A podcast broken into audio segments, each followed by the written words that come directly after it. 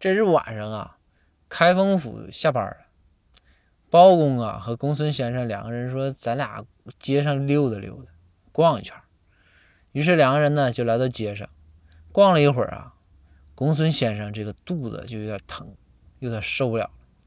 于是啊，公孙先生就觉得我得我想上趟厕所，但是没带纸啊。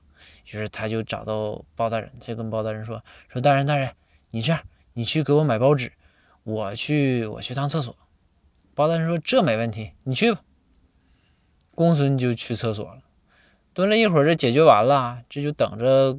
包大人的纸啊，这包大人一直也没进来，也没给送进来。